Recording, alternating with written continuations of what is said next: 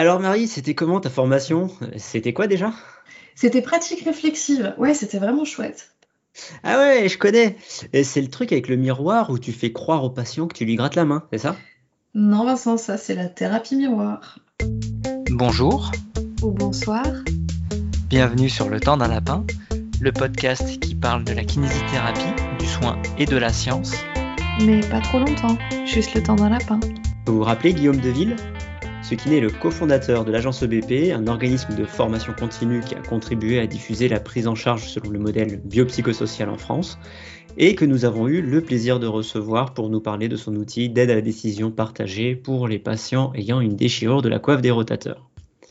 Et si nous reparlons de lui aujourd'hui, c'est parce que Marie a eu le plaisir de participer à la nouvelle formation qu'il a développée avec une autre kinésithérapeute qui s'appelle Camille Le Tertre. La formation s'appelle la pratique clinique réflexive, analyser sa pratique pour optimiser l'intégration du modèle biopsychosocial. Donc Marie, tu reviens de cette formation, est-ce que tu peux nous détailler un petit peu comment ça se présente? Oui, tout à fait. Alors, c'est une formation qui est menée par Guillaume Deville, qui lui est en charge, entre autres, de formation entretien motivationnel, et Camille Le Tertre, donc, qui est kinésithérapeute à Londres et qui est spécialisée dans la prise en charge de la douleur chronique. Dans cette formation, on découvre le concept de pratique clinique réflexive et son intérêt à différentes échelles. Comment est-ce qu'on peut améliorer notre pratique, améliorer nos capacités dans l'encadrement de stagiaires ou également la supervision de collègues? Ça passe par une réflexion autour de bah, ce qu'on fait en pratique. Le modèle biopsychosocial, on en parle souvent. Si on résume, c'est euh, expliquer que chaque pathologie coexiste dans trois dimensions la partie euh, biologique, la partie psychologique et la partie euh, sociale. Et c'est là-dessus que devraient se baser les prises en charge pluriprofessionnelles. Ouais, ça ne se résume pas juste à tenir compte du psychosocial par opposition au bio. Le modèle biopsychosocial, s'il est bien employé, en fait, il doit nous permettre d'appréhender les déterminants et les impacts de chaque situation à l'échelle de la personne. Cette fameuse globalité qui est tant recherchée par les patients et qui est malheureusement un des meilleurs arguments de vente de beaucoup de pseudosciences. Dans la douleur, chaque tableau clinique relève de façon indissociable de facteurs biologiques, psychologiques et sociaux et aura des conséquences dans ces trois dimensions de façon variable d'un individu à un autre. Et même dans le cas d'une fracture, par exemple, la douleur, elle peut être différente selon les expériences antérieures de la personne ou ce que ça peut impliquer pour son avenir. Et du coup, cette analyse de pratique pour optimiser l'intégration du modèle biopsychosocial, c'est censé nous aider à mieux appréhender la façon dont on approche les patients et notre capacité ou non à tenir compte de ce modèle dans sa définition et dans ce qu'il représente vraiment et pas dans l'image qu'on peut véhiculer régulièrement, c'est euh, il y a aussi du psychosocial. Non, c'est bio-psychosocial. Bah, d'après tout ça, euh, moi ce que je vois, c'est que dans notre euh, système de santé actuellement, on devrait se baser sur le modèle biopsychosocial, mais j'ai l'impression que c'est toujours le biomédical qui a la plus grande part du gâteau. Pourquoi est-ce que c'est si difficile de faire la transition entre le modèle biomédical et le modèle biopsychosocial? Alors, il y a deux éléments différents. Il y en a un qui a trait pour moi à la posture de soignant et un qui a trait à l'identité euh, sociale dont parlait Camille, ce que j'ai trouvé très intéressant.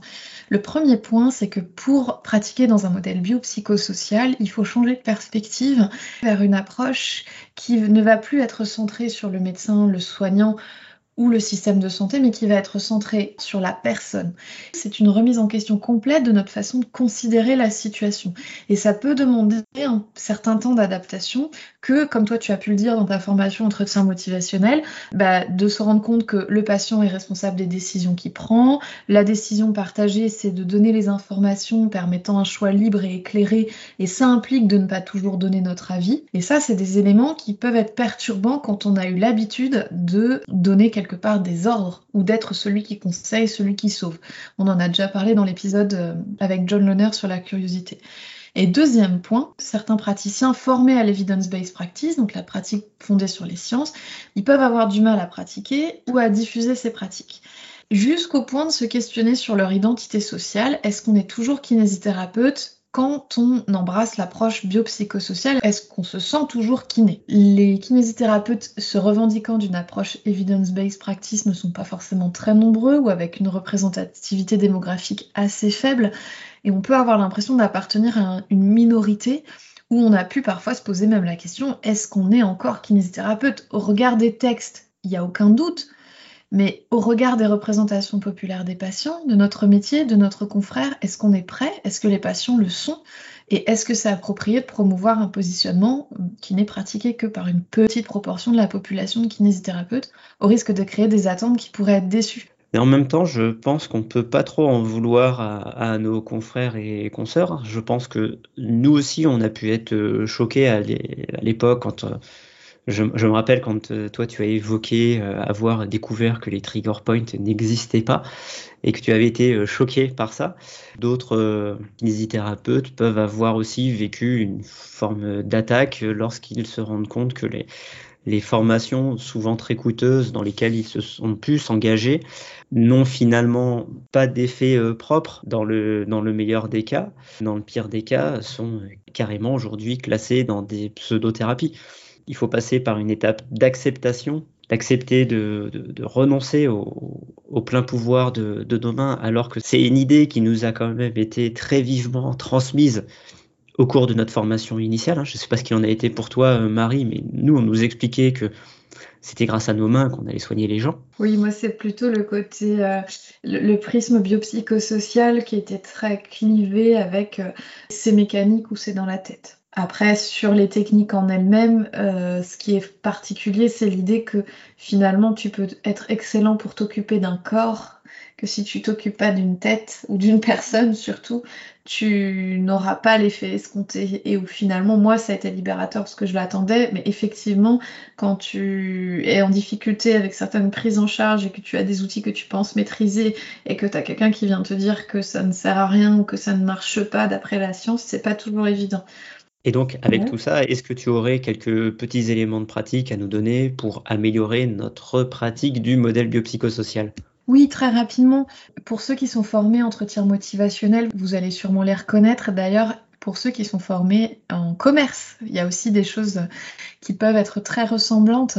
L'approche biopsychosociale, comme je disais tout à l'heure, qui revient aussi à mettre le patient et la personne au centre de tout, elle va être facilitée lorsqu'on va euh, nommer les choses. Je vois que, je constate que, valider, j'ai compris que euh, vous avez souffert, normaliser c'est normal dans telle situation de trouver les choses difficiles. On va solliciter le patient aussi sur les solutions parce que plus le parcours il est long, plus les patients ont des réponses parce qu'ils savent ce qui a marché, ils savent ce qui n'a pas marché, ils ont une idée de ce qui pourrait marcher pour eux. Et en fait, souvent, eux aussi, ils ont déjà des solutions et ce ne sont pas des solutions aberrantes. C'est pas parce qu'ils n'ont pas fait d'études de santé que euh, leurs solutions sont complètement à l'ouest. Au contraire, souvent, c'est les solutions les plus appropriées pour eux. Un point que je trouve intéressant, c'est aussi d'apprendre à reconnaître ses difficultés auprès du patient et apprendre à éviter les solutions rapides ou ses propres habitudes et d'être capable de dire, et ça je vous partage cet extrait-là parce que je pense que pour moi il est, très pertinent, j'ai l'impression d'être en difficulté, de ne pas bien saisir vos besoins ou de ne pas bien y répondre. Est-ce que vous pourriez m'aider à mieux cerner les choses, par exemple? Ou je me rends compte que j'ai essayé de vous convaincre de prendre vos médicaments. Qu'est-ce que vous en pensez, vous? Une formulation qui est intéressante, parce que moi, c'est des choses qui ont pu m'arriver, de me dire, je pense que cette personne ira mieux avec un traitement, il va falloir la convaincre. Et finalement, en reposant la question sous cette forme-là, c'est très très différent et on se rend compte que non, jamais la personne elle l'aurait pris ce traitement antidouleur et que du coup, c'est pas la peine de créer une forme de friction ou des attentes d'un côté ou de l'autre qui seraient déçues, autant aller de l'avant. Et puis sur les questions plus sensibles, quand les gens évoquent des choses plus délicates et qu'on a l'impression qu'on nous tend une perche, on peut, et faut pas hésiter, je pense, à poser des questions du genre j'ai envie de vous interroger sur cet élément dont vous avez parlé, mais je me rends compte que je me retiens. Est-ce que vous pensez que ce serait pertinent pour vous d'en parler? C'est assez nouveau pour moi, cette idée de demander l'autorisation à quelqu'un de parler de quelque chose. Et je trouve pas ça aberrant dans la démarche. Et comme tu l'as dit, on reconnaît clairement les outils de l'entretien motivationnel et aussi du marketing. Mais on aurait beaucoup à apprendre euh, les uns des autres, je pense. Je pense qu'on aurait beaucoup à apprendre euh, dans la technique de communication. Absolument. C'est d'ailleurs euh, pour ça qu'on va dans ce genre de formation. Avec tout ça, on n'a toujours pas défini ce que c'était que la pratique réflexive.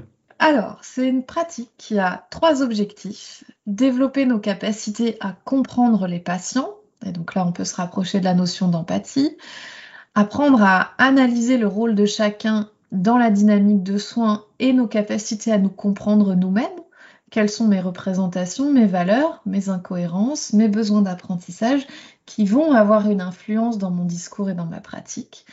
Et dans un troisième temps, analyser les raisons de faire ou non certaines choses et reconsidérer la réalité des obstacles. La raison de parler d'un sujet ou de ne pas en parler, ou la réalité des obstacles à évoquer ou non un sujet. Je pense que je ne suis pas compétent pour en parler avec cette personne, je pense que ce n'est pas de l'ordre de ma profession, etc. Parce que souvent, les obstacles qu'on imagine ne sont pas toujours aussi réels que ceux qui existent vraiment. Euh, ce que tu veux dire, c'est que finalement, on aurait tendance à se fixer des obstacles nous-mêmes, alors qu'en fait, on pourrait y aller, mais il suffirait pour ça de demander l'autorisation au patient d'y aller. Par exemple, ou qu'on a peu l'habitude d'analyser notre façon de pratiquer on analyse souvent euh, les actes techniques, mais on analyse rarement la posture professionnelle, les discours. Et il y a un tabou dans le soin souvent qui est de dire bah, moi je soigne tout le monde de la même manière, etc.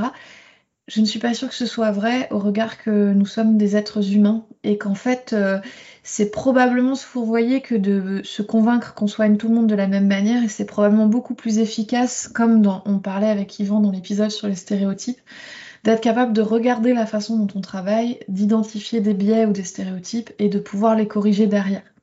Et que du coup, euh, si on se remet pas en question, eh bien on peut se penser bon toute sa carrière alors qu'on est médiocre et vice versa. je pense qu'on est tous sortis euh, au moins une fois d'une consultation en se disant qu'est-ce que j'ai été mauvais avec ce patient? Mes formulations étaient pas bonnes, euh, j'ai pas réussi à, lui faire comprendre certaines choses, ou inversement, parfois on ressort avec une extrême fierté parce que on a l'impression d'avoir réussi à amener le patient là où on voulait l'amener. Et peut-être que dans les deux cas, on se gourre et la pratique réflexive, en fait, c'est un modèle d'analyse de nos pratiques qui nous permet de sortir de cette solitude où quand à la fin de la séance, tu te dis j'ai été super bon, bah, c'est peut-être très dangereux parce que c'est pas le cas. Ou quand tu te dis j'ai été super nul, bah, c'est peut-être très dommage parce que finalement, au contraire, tu as fait quelque chose de pertinent. Et le fait d'y réfléchir tout seul et sans méthode, c'est potentiellement donner la place à nos biais, alors que c'est pas ce qu'on souhaite, et que si tu as plutôt un biais de syndrome de l'imposteur, tu vas avoir tendance à te penser nul. Alors que du coup, le fait d'avoir une pratique cadrée et surtout à plusieurs, un petit peu comme une forme de supervision, ça peut permettre de supprimer ces biais et d'avoir un regard plus lucide entre guillemets sur la situation et surtout de progresser. Tu parles de méthode. Effectivement, notre ressenti peut être euh, biaisé lorsqu'on sort d'une consultation qu'on a donnée. Euh, qu'est-ce qu'il faudrait faire? Faudrait qu'on soit, qu'on soit filmé, qu'il y ait un témoin? Tu peux nous, nous dire un peu comment ça marche? Oui, alors juste historiquement, euh, la pratique réflexive, ça a été développé dans les années 80 et ça a été principalement tout d'abord popularisé dans le milieu infirmier. Et finalement, c'est quelque chose qui peut se faire à tout niveau, intra-individuel, c'est-à-dire qu'on peut pratiquer soi-même à partir d'une séance qu'on a en tête, et à plusieurs échelles, à plusieurs, avec plusieurs collègues, plusieurs professions, et jusqu'à l'échelle d'une société. Et ça, on pourrait en parler des heures sur comment on soigne les gens en France par rapport à ailleurs ou par rapport à il y a 50 ans. C'est une pratique cadrée dans le sens où il existe différents modèles qui peuvent nous aider à réfléchir à nos pratiques et c'est des modèles sur lesquels on s'est entraîné. Ça peut être des trucs assez simples du style bah, qu'est-ce qu'on a fait dans la situation choisie, pourquoi on l'a abordé sous, cet angle, quelles conséquences ça a pu avoir, qu'est-ce qu'on aurait pu changer a posteriori. On a utilisé des modèles dérivés de la TCC, donc thérapie cognitive comportementale, ou du modèle ACT. Sur la TCC, ça peut être bah, comment je réagis physiquement dans cette situation, quelles sont mes émotions, mes pensées, mes comportements. C'est pas un exercice qu'on fait souvent et c'est assez intéressant de voir que ce qu'on fait on le fait parfois par rapport à certaines émotions qu'on ressent qui n'ont pas tout à fait grand-chose à voir avec la situation dans laquelle on est. Et ça, c'est intéressant pour progresser justement. Donc on a fait plusieurs exercices à partir de cas réels qu'on avait apportés avec nous, ou à partir de cas fictifs euh, qui parlent à tout le monde, hein, typiquement euh, une personne qui vous dit à la fin de la consultation euh, être victime de violence, qui sont des cas qui sont pas si isolés finalement et dans lesquels bah, ça peut être important de, de voir ce que ça éveille en nous et à quel point notre comportement il est adapté ou non. On a eu l'occasion euh, de parler un petit peu de bienveillance et aussi surtout du réflexe correcteur, cette manie qu'on a de toujours vouloir donner des solutions sans s'assurer d'abord que la personne est bien en recherche de solutions. Parfois il y a des gens qui veulent simplement être rassurés, parfois il y a des gens qui veulent simplement savoir si les solutions qu'ils ont déjà sont des solutions adaptées. Et ça c'est quelque chose qu'on oublie souvent, c'est de demander quelle, quelle solution les patients ont pu essayer pour aller mieux. Et que des fois, simplement le fait de, les valider en disant oui, c'est très bien, continuez, ça va vous aider, peut suffire. Absolument. Et, je pense que c'est même plus constructif parce que quand le patient a mis en place une situation de lui-même euh, et qu'elle a porté ses fruits, je pense qu'elle est plus durable qu'une situation qu'on apporterait nous sur la base d'un argument d'autorité. Et du coup, tout ça, ça nous permet de travailler autour de cette approche centrée sur la personne dans le modèle du psychosocial et qui n'implique pas juste en fait de poser des questions sur le stress, le sommeil ou le moral. L'idée, c'est d'aller donner à la personne ce dont elle a besoin à ce moment-là, donc de l'aider si elle a besoin à identifier ses propres besoins, identifier elle-même, si possible, les solutions les plus appropriées pour elle, et ça passe aussi pour nous dans une identification de notre besoin à nous de donner des réponses ou non.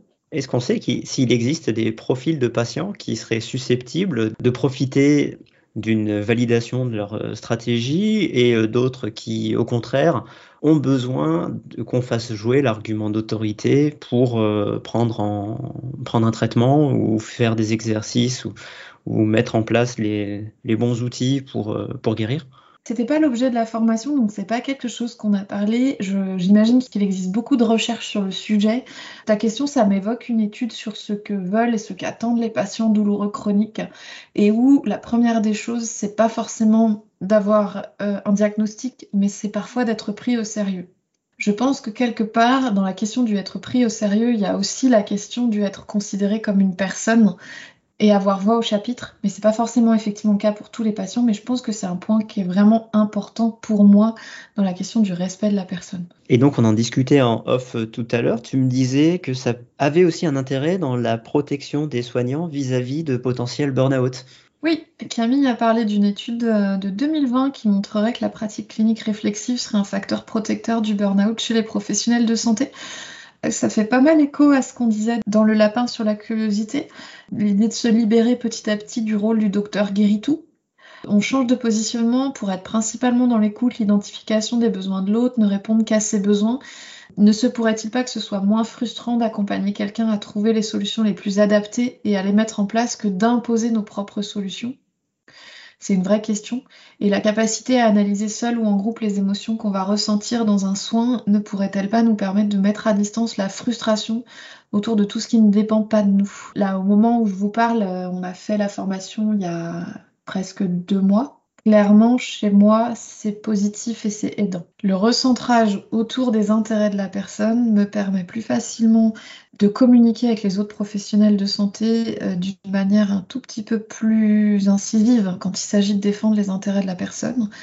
Et le fait que la personne fasse ou non ces exercices a beaucoup moins de prise sur mon état moral, euh, puisque je ne culpabilise plus de ne pas avoir réussi à les convaincre et j'arrive beaucoup plus facilement à admettre qu'il y a une partie de leur chemin qui ne m'appartient pas et sur lequel je n'ai pas de prise et où ils ont ils doivent avoir un espace pour prendre leurs propres décisions et si ces décisions ne me conviennent pas parce que moi j'ai d'autres notions alors il m'appartient juste de leur partager ces notions mais pas plus. On reconnaît encore une fois la, la, patte de l'entretien motivationnel dans ce que peuvent partager Camille et Guillaume dans cette formation. Du coup, ça m'intéresserait de la faire pour voir la, différence entre ces, deux formations. Du coup, l'entretien motivationnel, en fait, on s'entraîne beaucoup à utiliser des outils de communication et à les adapter en fonction des circonstances euh, du, discours du patient, à, rebondir dessus, à reformuler, à, utiliser ces, techniques de langage et eh ben là, je peux te répondre tout de suite. La différence, c'est qu'en formation pratique réflexive, tu t'entraînes beaucoup à analyser ce que tu as fait en séance ou ton comportement dans une situation de soins donné ou le comportement de l'autre, alors pas dans un but critique mais dans un but constructif, et euh, tu t'entraînes à euh, identifier tous les trucs implicites qui peuvent se passer dans cette séance. Tu vois, quand on prépare les cas cliniques à l'avance, il y a des questions du genre à quel moment de la journée c'était? Est-ce que le patient d'avant c'était un patient en difficulté? Est-ce que c'était une séance dans laquelle on était à l'aise? Est-ce qu'on était en retard? Est-ce qu'on était à l'heure? Et c'est des choses sur lesquelles, euh, un peu comme dans le tabou que je disais tout à l'heure, on n'a pas l'habitude de réfléchir. Quand on sort d'une séance en se sentant mauvais, on a plutôt l'idée qu'on est mauvais et on a du mal à se dire, mais en fait, il y avait eu ci, ça, ça et ça qui s'était passé précédemment. Et quand on ressent des émotions négatives vis-à-vis d'un patient, une forme d'énervement, une impatience ou quoi que ce soit, on pourrait tenter de tout remettre vers le patient, alors que quelque part, l'environnement et le contexte dans lequel nous on travaille peuvent favoriser ces émotions négatives aux dépens de la personne. Dans la lignée de ce que je viens de dire, il y a une partie de la formation qui est euh, orientée sur euh, les ateliers de supervision par les pairs, dans le but d'optimiser le développement des capacités professionnelles. Et là aussi, il y un entraînement sur comment on passe un système centré sur le superviseur, à savoir ce que je veux apprendre à l'étudiant ou à l'autre en face de moi, et ce que la personne a besoin ou a envie d'apprendre à un instant donné. Et ça, c'était intéressant aussi parce que dans les exercices où on s'entraîne, Camille et Guillaume ont proposé plusieurs fois de passer le relais de la gestion du groupe à des apprenants qui étaient présents pour la formation parce que l'idée, c'est aussi de nous motiver à mettre en place ce type de groupe d'échange sur nos propres territoires, du coup pour créer un petit peu le même modèle que la supervision chez les psychologues. Et pour bien superviser, bah, il faut apprendre à le faire et il faut apprendre à se poser des questions sur ce que les gens attendent de cette supervision. Ensuite, il y avait un retour de la part des superviseurs sur les supervisés qui prenaient le rôle de superviseur? Oui, mais encore une fois, dans la même dynamique que moi j'apprécie beaucoup, les gens qui sont formés entretien motivationnel, je trouve qu'on voit vraiment la différence parce que ils sont toujours dans quelque chose de très positif. Je te remercie d'avoir voulu animer cette séance. C'était intéressant de te voir travailler. Et sur ces points-là, là et là, j'ai trouvé que tu t'en étais très bien sorti. Est-ce que tu attends un conseil? Tu vois, à chaque fois, il y y a des pincettes qui sont pas inconfortables pour progresser. Et d'ailleurs, c'est un peu ce qui s'est passé dans la question de la supervision vidéo, parce que du coup, ils nous ont proposé de donner, d'amener des vidéos de nos séances. Il y a deux vidéos qui ont été analysées, dont une vidéo de moi en séance. Ce que j'ai trouvé très intéressant, et c'est pas négligeable, c'est que c'était quelque chose de très très anxiogène pour moi au démarrage mais que la formation été tellement bien construite qu'à la fin de la formation, si j'avais dû repartir sans qu'on regarde ma vidéo, j'aurais vraiment, vraiment, vraiment été déçue. Et donc, c'est pas un cheminement mental qui est anodin. En ça, vraiment, je remercie Camille et Guillaume pour ça. Là, ce qui était vraiment positif pour moi, c'est que on était sur du vrai matériel. Moi, j'aime beaucoup les démonstrations avec des patients réels, pas avec des jeux de rôle. Là, on était encore plus qu'avec du réel, on était avec de l'immersion finalement. Parce qu'une séance filmée, c'est quand même pas pareil qu'un patient qui vient devant une quinzaine de personnes. Et c'était très intéressant, même si on n'était que neuf, si tu veux, de voir qu'est-ce qui faisait réagir qui. Et en fait, on réagissait pas du tout tous autant qu'on était, de la même manière, au même moment, sur les mêmes points. Et du coup, c'était hyper enrichissant de pouvoir avoir les retours des uns et des autres. C'est ce qu'on retrouve souvent dans les, dans les travaux de, de, groupe, alors en petit comité, parce que ça permet euh, à, tout le monde de, de s'exprimer. Et en général, on, on, incite tout le monde à, à, s'exprimer, euh, parce que on arrivera toujours à trouver quelque chose, bah, soit à valider l'idée qui, qui, a été euh, énoncée par la personne qui est passée avant, hein, ne serait-ce que pour le, le, valider ou émettre un avis qui sera peut-être un petit peu divergent ou peut-être euh, convergent, mais qui apportera des, propositions. Et au final, on se rend compte que le groupe a déjà énormément de réponses et que finalement les formateurs derrière ils ont pas beaucoup de boulot. Ils ont un énorme boulot parce qu'ils sont en permanence en train d'écouter, d'analyser, d'interpréter ce que disent les, les apprenants. À mon Exactement. avis, à la fin des formations, ils, ils, ils, doivent être très contents de rentrer chez eux, de passer 4 heures dans un train à écouter de la musique ou, ou, ou à dormir. Moi, je te rejoins. Le groupe a beaucoup de réponses, mais en fait, le format de cette formation en lui-même fait que quand le moment arrive de montrer ta vidéo, tu déjà la moitié des réponses. Et du coup, ça, je pense que c'est une technique assez séduisante pour euh, alpaguer les gens. C'est qu'en fait, tu viens avec des questions et avant même que l'atelier commence, les ateliers précédents t'ont donné des réponses à tes questions. Quelque part, effectivement, il y avait cette posture très observatrice de Camille et de Guillaume qui nous ont un petit peu regardé, exploré la question des pratiques réflexives en recadrant quand c'était nécessaire, mais qui nous ont laissé aussi euh, tâtonner dans cet exercice qui, je pense, était nouveau pour beaucoup.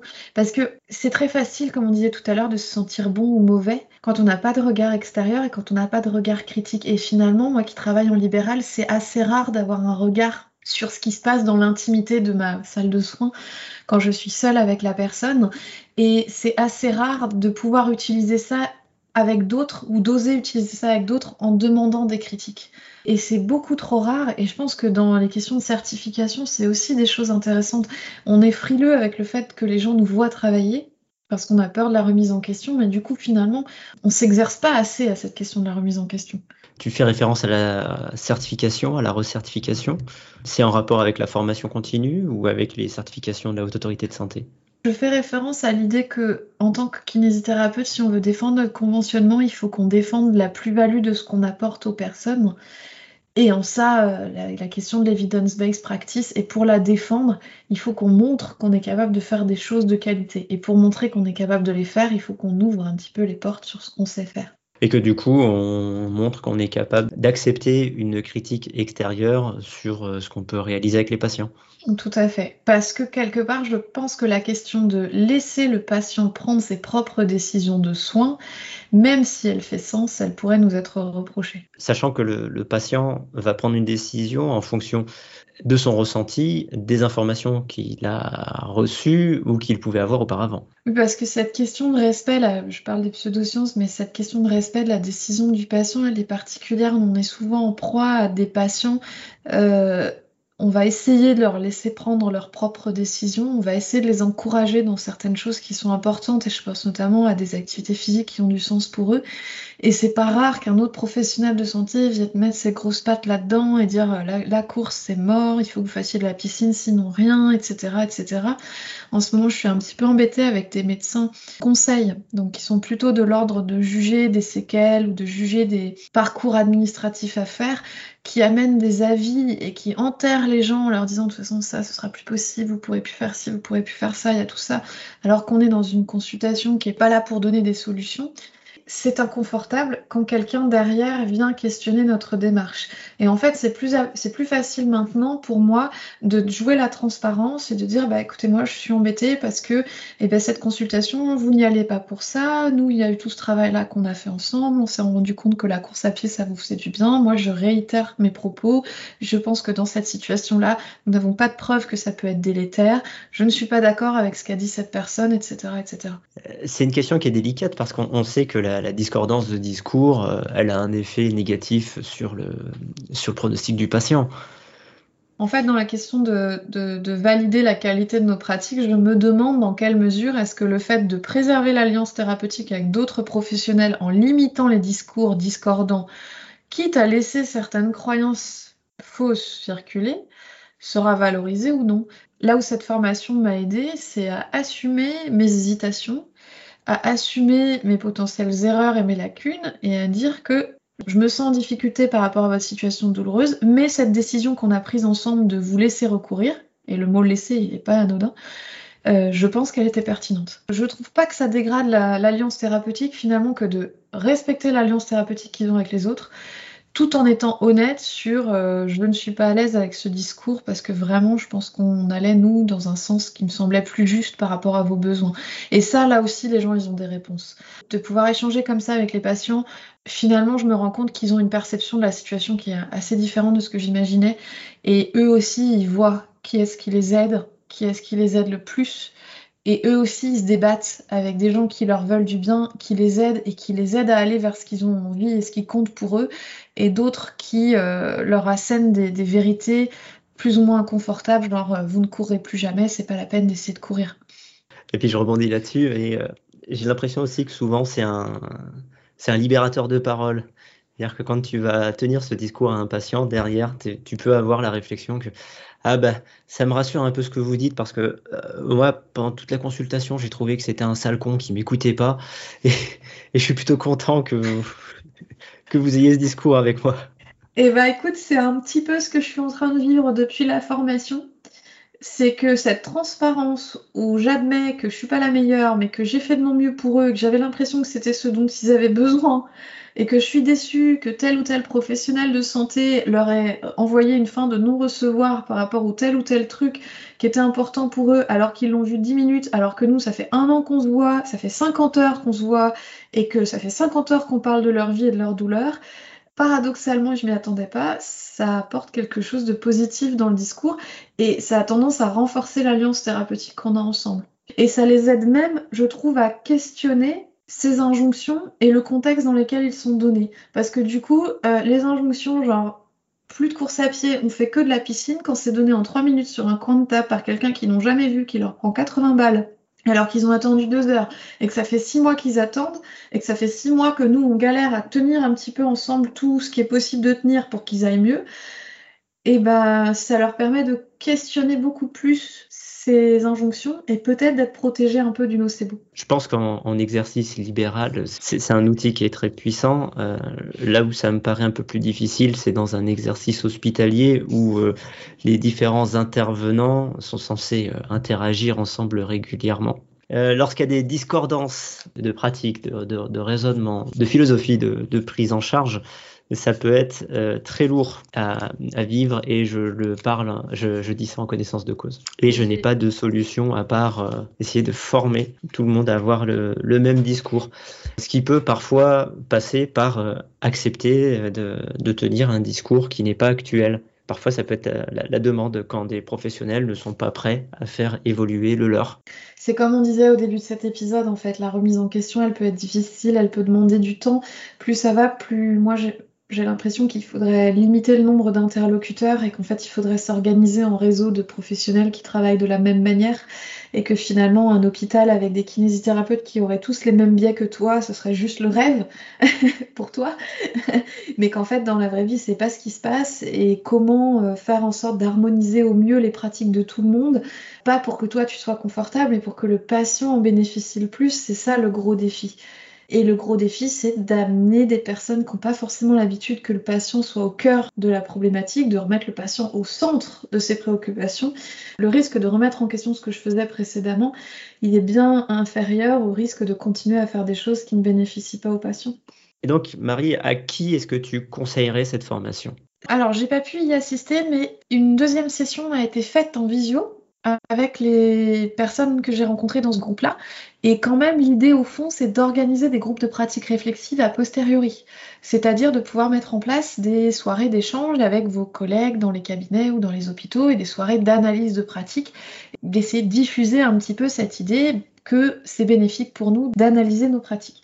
Donc si ça c'est quelque chose qui vous intéresse, je pense que c'est intéressant d'aller euh, voir dans cette euh, session d'analyse de pratiques je ne vois pas pourquoi d'autres professionnels ne pourraient pas y avoir accès, parce que je pense que ça intéresse plein de gens et plein d'autres professionnels, et je pense que ce serait très très intéressant pour des médecins par exemple d'aller euh, se confronter à ce type de questionnement. Je pense qu'il faut déjà avoir une bonne idée de ce que c'est que le modèle biopsychosocial et avoir des affinités pour ce modèle. Et je pense que c'est intéressant d'y aller en binôme, au moins, c'est-à-dire de se concerter avec des collègues qui ont les mêmes biais que vous, de manière à ce que vous puissiez avoir au moins une personne qui euh, vous aide à aller très loin dans la confrontation. Euh, moi, dans ce groupe, il y avait des gens qui sont spécialisés en prise en charge de la douleur chronique depuis très longtemps, qui sont euh, des, des, des, cadors de l'entretien motivationnel, qui ne parlent que entretien motivationnel, donc qui ont des réflexions qui, moi, m'ont permis d'aller de l'avant. J'imagine que quelqu'un qui est sensibilisé au modèle biopsychosocial, qui se retrouve dans un groupe où il n'y a que des gens qui sont encore dans une pratique très biomécanique, pourrait apporter beaucoup aux autres, mais se sentir un petit peu seul, lui, par rapport à ses propres évolutions. Eh, tu crois pas que ce, ce biais, il est résolu spontanément à l'inscription? Je, je sais pas. Tu veux dire que pour euh, changer des traditionnelles discussions autour de l'optimisation fiscale, de l'équipement du cabinet, de la négociation des contrats avec, avec les titulaires ou les assistants, tu as euh, le midi une discussion qui est plus tournée autour du modèle biopsychosocial, des, des discussions beaucoup plus patient-centrées. Oh, moi, j'ai toujours eu des discussions comme ça le midi. Mais pour le coup, euh, oui, je pense que d'une certaine manière, ça se résout à l'inscription. C'est plutôt le côté pouvoir bénéficier de l'expérience d'un collègue que tu connais déjà et où tu as envie d'aller approfondir encore plus loin avec euh, les capacités que cette personne a pour t'aider à analyser les choses. Voir avec des gens qui sont dans ton entourage géographique pour que tu sois pas le seul à porter l'idée de continuer à faire des groupes de pratiques réflexives. Eh ben, merci Marie pour euh, ce retour de formation qui est vraiment très intéressant, qui me donne envie d'y aller. Je ne sais pas pour vous euh, ce qu'il en est. Euh, en tout cas, on a toujours plaisir d'interagir avec Guillaume Deville, que ce soit ici quand il a eu la gentillesse de venir discuter avec nous, mais aussi lorsqu'on le croise en formation ou en congrès. Je ne connais pas Camille Le Tertre. Elle gagne à être connue. En tout cas, ce que tu as pu me dire d'elle m'a aussi donné euh, beaucoup envie de la, de la rencontrer. Peut-être qu'on aura l'occasion de la faire venir ici, pourquoi pas. Ce serait un, avec un grand plaisir. C'est un projet potentiellement. Il reste à définir le thème. Et vous, qu'est-ce que vous en pensez de cette pratique réflexive? Est-ce que vous êtes euh, prêt à discuter de votre attitude, de votre discours, des mots que vous employez, de, de la façon dont vous regardez votre patient au cours d'une consultation, de comment est-ce que vous lui apportez vos exercices, que vous lui proposez les, ces outils, comment est-ce que vous vous adressez à lui pendant le, bilan. N'hésitez pas à nous faire vos retours, que ce soit sur Twitter, sur le blog. On espère que cet épisode vous a plu et on vous dit à très bientôt. Sur le temps d'un lapin.